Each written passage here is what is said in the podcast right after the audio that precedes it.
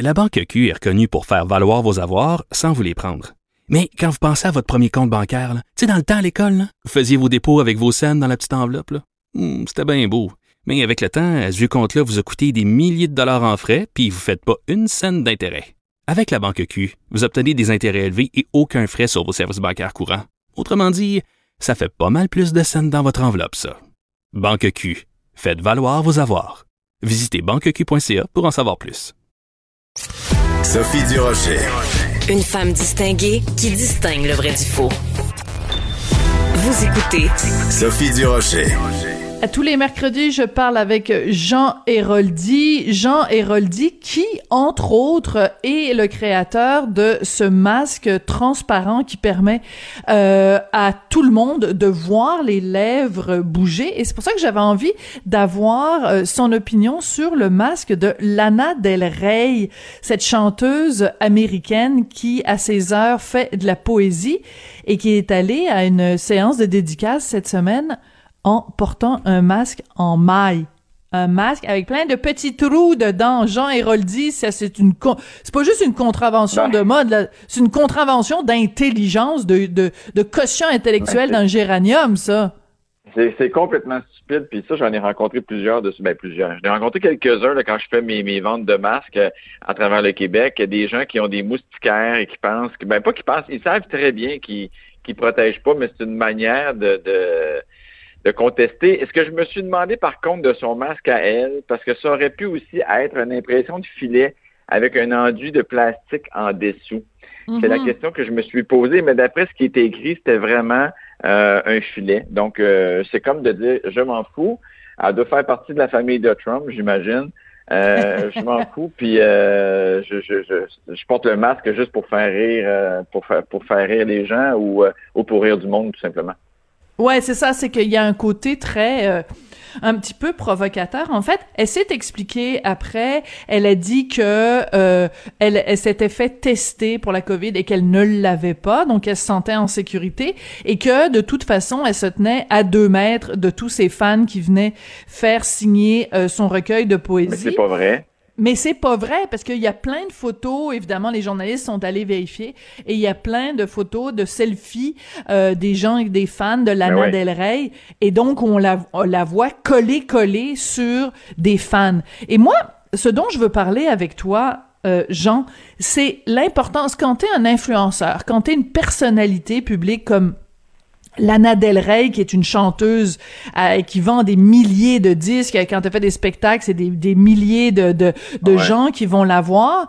Euh, quand tu, tu, tu poses un geste comme ça, où tu te fais photographier avec un masque pas d'allure, plein de trous, le message que tu envoies, c'est il y a plein de gens qui vont vouloir suivre ton modèle. Ben oui, tous ceux qui, qui, qui, veulent aller à contre-courant vont dire ben tu sais, je veux faire comme elle, mais à quelque part, je, sais que des fois, ils se servent de ça pour se faire de la publicité, comme on est en train de faire, de parler d'elle de présentement, et euh, que ça va avoir des retombées euh, positives sur leur vente par la suite, mais en même temps, tu sais, quand tu disais, elle, dit qu'elle s'est fait tester. Mais tu sais, tu t'es fait tester, tu as eu ton résultat 48 heures après. Qui dit que tu l'as pas repogné dans ce 48 heures-là? On n'est jamais à l'abri. On, peut juste sortir, prendre une poignée de porte, puis on vient de, on vient de l'attraper. Fait qu'on peut jamais être sûr à 100% qu'on est, qu'on est, qu'on est, qu'on est safe. Et, de toute façon, les gens qu'on rencontre, on ne le sait pas du tout non plus. Donc, euh, ça, ces affaires-là de testage, je me demande toujours comment ça fonctionne aussi dans les écoles présentement, que là, il y a une classe qui est retirée, ils sont tous testés, mais avant qu'ils reviennent à l'école, est-ce qu'ils ont le temps de la repogner? Tu sais, à un moment donné, c'est un peu... Euh, on y va du mieux qu'on peut, mais à, coup sûr, là, ce masque-là, euh, c'est vraiment de rire du monde. Moi, je trouve que c'est rire du monde, surtout quand tu vois de l'autre côté qu'il y a des gens qui en meurent. Ben, oui. là, moi, parce que j'ai des gens, moi, qui viennent me voir qui sont anti-masques. Puis vu que j'en vends, ben, ils viennent m'affronter. Ah, qu'est-ce qu'ils disent? Oui. Ben, ils disent quoi? Ils disent, ah, ils disent que c'est le gouvernement qui a arrangé tout ça, que ça a été fait en laboratoire, puis que c'est c'est tout, tout, tout, est, est fauné là-dessus. Et là, je leur réponds, oui, mais toi, là, t'as pas perdu personne de près ou de, tu sais, là, que tu connais quelqu'un qui a perdu quelqu'un. Puis ils me disent tout, non. Je dis, ben, moi, j'en connais. Moi, j'en connais hmm. des gens qui ont perdu leur mère, qui ont perdu leur père. Et là, quand je dis ça, là, ils disparaissent comme, euh, comme une poussière. C'est comme là, je les vois plus. Ouais, mais mais c'est intéressant, c'est intéressant quand même que les gens euh, anti-masques ou anti-masques obligatoires s'en prennent à toi simplement parce que t'es t'es t'es t'es un designer de masques. Bon, parce que t'as tes masques Jean Ben. Héroldi, mais t'as aussi ce masque pour les, les malentendants que tu as fait avec euh, avec euh, Rosalie euh, Taillefer. Voyons, je me trompe toujours dans son nom. À un moment donné, je vais apprendre Oh, Rosalie il faut. Taillefer, Simard. Ou Simard Oui, Taillefer. voilà. Simard Taillefer. Donc, euh, la fille de René Simard et, et, et Madame Taillefer. Et donc, euh, c'est aussi parce que t'es devenu comme le porte-étendard du masque. Mais justement, toi, t'as prouvé euh, que on pouvait euh, porter le masque et que ce soit comme un, un- une, une, euh, un fashion statement, là, tu que ce soit vraiment Ben- à la mode et tout. Il y a ça, mais il y a aussi, je pense que j'ai réussi à, parce que tu sais, on a des épaisseurs aussi dans ce masque-là. hein. Il y a le N95, là, on vient de parler du N99 qui va sortir. Ça, ce sont des Oui, masques oui, oui. qui nous protègent à 100%, mais que ça se pourrait que tu meurs euh, d'étouffement en de ton masque plutôt que de mourir du COVID. À un moment donné, il y a comme un choix à faire dans les épaisseurs. Hmm. Et moi, dans ma collection, j'en ai qui sont des plus minces aux plus épais. Et c'est aux gens à décider, OK, moi, regarde, je me protège à 30% je vais plus avec celui-là, mais je vais pouvoir le garder toute la journée, contrairement à l'autre que je t'étourdis après une demi-heure. Fait que c'est- aux gens à décider à quel point, mais je pense que ça prend un minimum, euh, un minimum de protection pour euh, et de respect pour les gens aussi alentour de nous.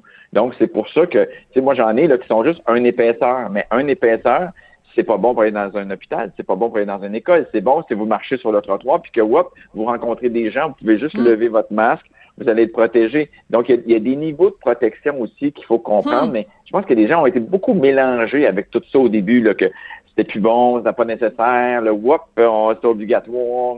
Euh, on- je, comprends très bien que M. Arruda disait que c'était pas c'était pas nécessaire au départ parce qu'on voulait pas que les gens fassent comme avec le papier de toilette et que tout le monde achète les masques médicaux Ouais. et que les hôpitaux en aient plus. Euh, fait que ça a été un peu mélangeant ça au début, mais à coup sûr, je pense qu'on en a encore pour un petit bout parce que quand on regarde des nouvelles, tu sais, je regardais hier euh, le Mm. designer Kenzo, tu sais, Kenzo décédé du COVID-19, tu fais comme ben voyons donc comment et, bon, il était âgé de 81 ans, mais à 81 ans, il peut te rester encore 10, 15 ans, 18 ans, 20 ans de bonheur encore. Mais là, que tu décèdes après une belle carrière comme ça, 81 ans, ben, le coronavirus a frappé à la porte et ben, c'est fini. Oui, oui, c'est ça. Ben écoute, c'était justement le deuxième sujet dont, dont on voulait parler, euh, de l'importance de ce monsieur-là dans le monde de la mode. Mais si tu veux bien, on y reviendra un petit peu plus tard pour parler de. Kenzo. Je veux juste rester sur l'affaire euh, des masques, mais c'est sûr qu'on va revenir à Kenzo. Sur l'affaire des masques, je me demande... Est-ce que est-ce que ça se vend? Fais-tu de l'argent avec ça? Est-ce que est-ce que tu rentres dans ton argent en vendant des masques, Jean? Très honnêtement. Honnêtement, honnêtement, aujourd'hui, je te dirais que oui, je fais un petit peu d'argent avec, mais je dois te dire que dans le premier, je vais te donner des chiffres, là, je n'ai pas peur de ça. Après que j'ai eu un million de ventes de fêtes, pas un million de masques, mais un million en argent, j'étais 200 000 dollars dans le rouge.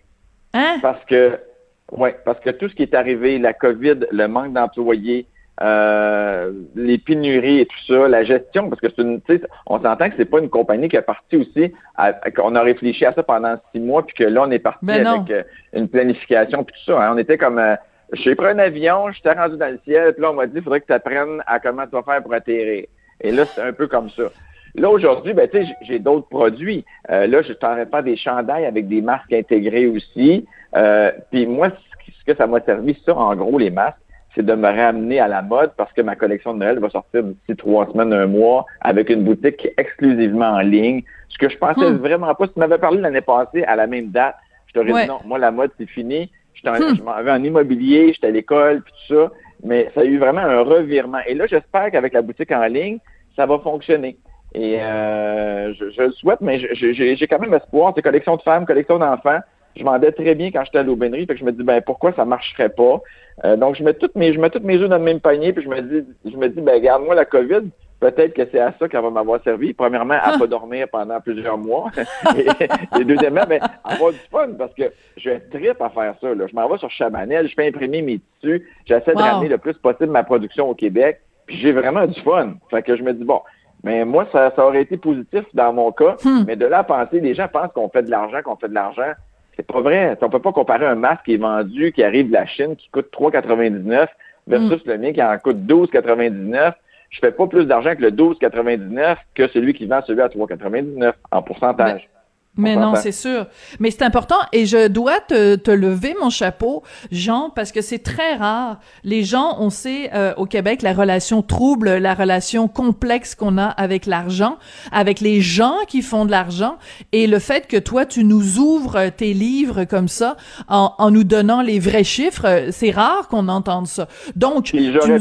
J'aurais pu aussi, Sophie, décider de faire des masques à 25, 30, 35 dollars, comme plusieurs designers l'ont fait. Mais vu que ma carrière était basée sur le public, sur les gens, entre mm. guillemets, normaux, ben, je voulais offrir un produit qui était accessible à tout le monde. Donc, moins de marge de profit, plus de quantité. Fait que c'est un guess qu'on prend. Ouais. Donc, ça veut dire que d'ici Noël, tu nous arrives avec une nouvelle collection. C'est comme un, un scoop qu'on a aujourd'hui que Jean Héroldi... Ben, oui. oui?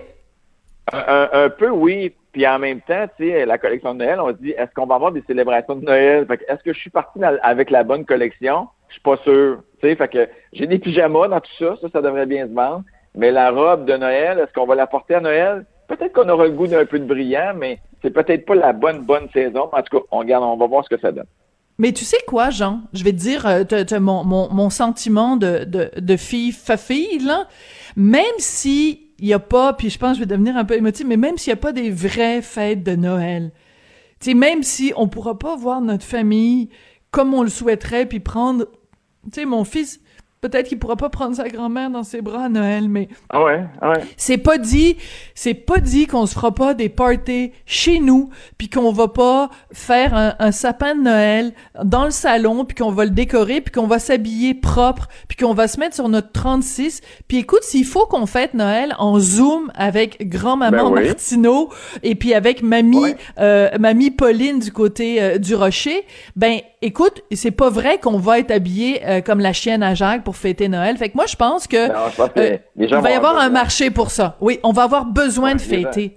Ouais, de, de, de se coiffer, de s'habiller, d'être cute avec nos enfants, puis de montrer la valeur familiale. Puis, mais, même si on n'aura pas la famille élargie, je pense que des fois, ça va être le fun aussi. On, parle comme si ça va être ça, mais en tout cas, on, dirait qu'on s'oriente vers ça. Et si jamais c'est ça, ça sera pas la fin du monde. D'être seul avec ses enfants, dans son entourage qui est prêt et de fêter un Noël différent, ça peut être le fun aussi. Il faut voir le côté positif de ça, puis euh, la suite suivra. c'est quoi ça, cette phrase-là? La suite suivra. Non, mais je veux dire, les, nouvelles, les, nouvelles viendront après, puis on décidera qu'est-ce qui se passe, puis euh, on fera la fête de, la petite au mois de juin, puis c'est ça, on sait pas, on sait pas où on s'en va. Écoute, je t'adore, Jean, c'est pour ça que je suis super contente que tu sois avec nous tous les mercredis. Écoute, je vais proposer ça au gouvernement Legault. Au lieu de la phrase, ça va bien aller, la suite suivra. La suite suivra. Ouais. C'est formidable. J'ai fait un t-shirt. J'ai failli faire un t-shirt marqué euh, on, se contente de ce qu'on a. J'ai failli faire ça. tout le monde me dit tu devrais faire ça. On se contente de ce qu'on a. On chiale pas de ce qu'on n'a pas. On se contente de ce qu'on a. Moi, j'aime mieux la suite suivra. En tout cas, si tu fais un t-shirt, la, si tu fais un t-shirt, euh, la suite suivra. Euh, je vais être ta, première cliente, puis je vais en faire la promotion sur les médias sociaux. Écoute, Jean, je veux absolument qu'on parle de ce de ce créateur euh, japonais, donc d'origine, qui vivait en France. Il est d'ailleurs décédé en France. Kenzo, qui est décédé de la COVID cette semaine. tu nous en as parlé un petit peu tout à l'heure. Écoute, moi, tu me dis Kenzo et j'associe ça explosion de couleurs. Ben, explosion de couleur ou, tête de tigre. Hein? Euh, les, les, euh, les, animaux de la jungle étaient super, super importants euh, pour lui. D'ailleurs, dans les dernières collections, dans les dernières années, Kenzo, c'est quasiment juste ça, des cotons ouettés avec des faces, des faces de tigre colorées. Là. maintenant, ça appartient à LVMH. Euh, mais dans le temps, j'ai lu son histoire parce que moi, je connais très bien le nom Kenzo, mais de, de savoir que c'était Kenzo Takada, et c'est rare qu'un designer utilise son prénom plutôt que son nom de famille. Habituellement, on, utilise tout le temps le, nom de famille. Et euh, lui, euh, il est arrivé en bateau du Japon, un petit gars qui se cachait, qui regardait les livres de ses sœurs, les livres de mode de ses sœurs, parce que pour un hmm. petit gars, c'était pas bien vu. Il prend le bateau, s'en va en France, décide qu'il ouvre sa boutique il voit une, il voit une, toile, euh, il voit une toile à Paris qui a un peu d'inspiration de la jungle et il décide que lui, c'est son inspiration de collection. Il décore une boutique de cette manière-là. Il s'appelle même à l'époque le Jack.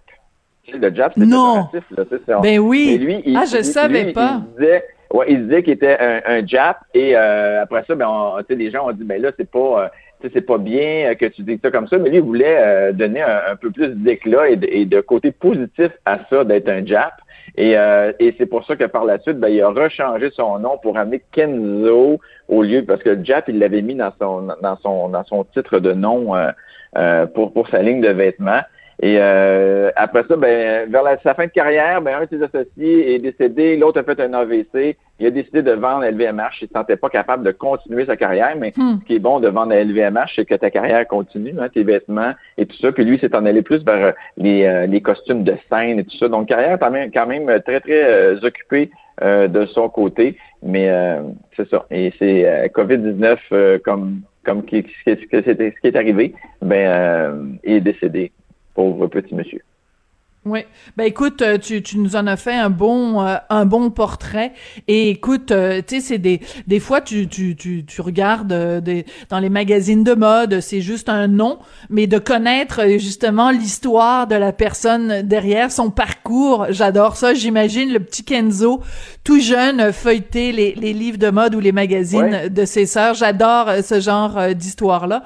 De la même façon que le petit, le petit Héroldi, quand il était petit, euh, était euh, aussi... Euh, t'as as commencé à coudre super jeune, toi, Jean? Ah ouais, moi j'ai commencé à 9 ans. Moi, à 9 ans, je faisais déjà des toutous. Je, je, représentais mes chiens, mais en toutou, la famille de Walt Disney tout ça. Euh, non, non, j'ai hein? commencé assez tôt, mais moi, j'ai pas pris de... C'est lui, lui tu sais, te dis tantôt, Jap, là, c'est vraiment un label qui s'appelait comme ça. C'est fou.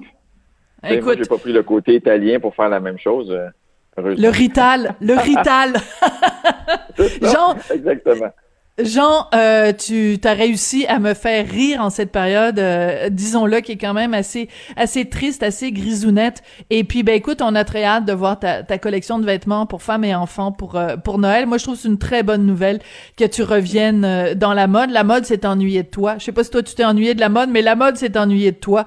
Alors, écoute, ben, moi, ça a passé très vite. Je peux pas dire que j'ai eu le temps de m'ennuyer parce que j'étais tellement occupé ailleurs, mais je dois dire que j'ai vraiment énormément de plaisir à, à y revenir. Bon ben écoute, c'est une c'est une excellente euh, nouvelle. Écoute, j'ai dans ma garde-robe encore une robe euh, de toi que tu avais faite pour l'aubainerie, une robe noire avec un petit peu de, de dentelle au niveau de la, de la, poitrine, puis une espèce de petit boléro noir qu'on porte par-dessus euh, la robe. Je sais pas si je rentre encore dedans, mais écoute, si je perds assez de poids d'ici Noël, peut-être je vais être capable de la porter. Il te reste deux mois. Vintage Héroldi. Hey, merci beaucoup, Jean. On se retrouve mercredi prochain. Salut le Rital. Allez, salut le Rital. Allez, salut. Bye.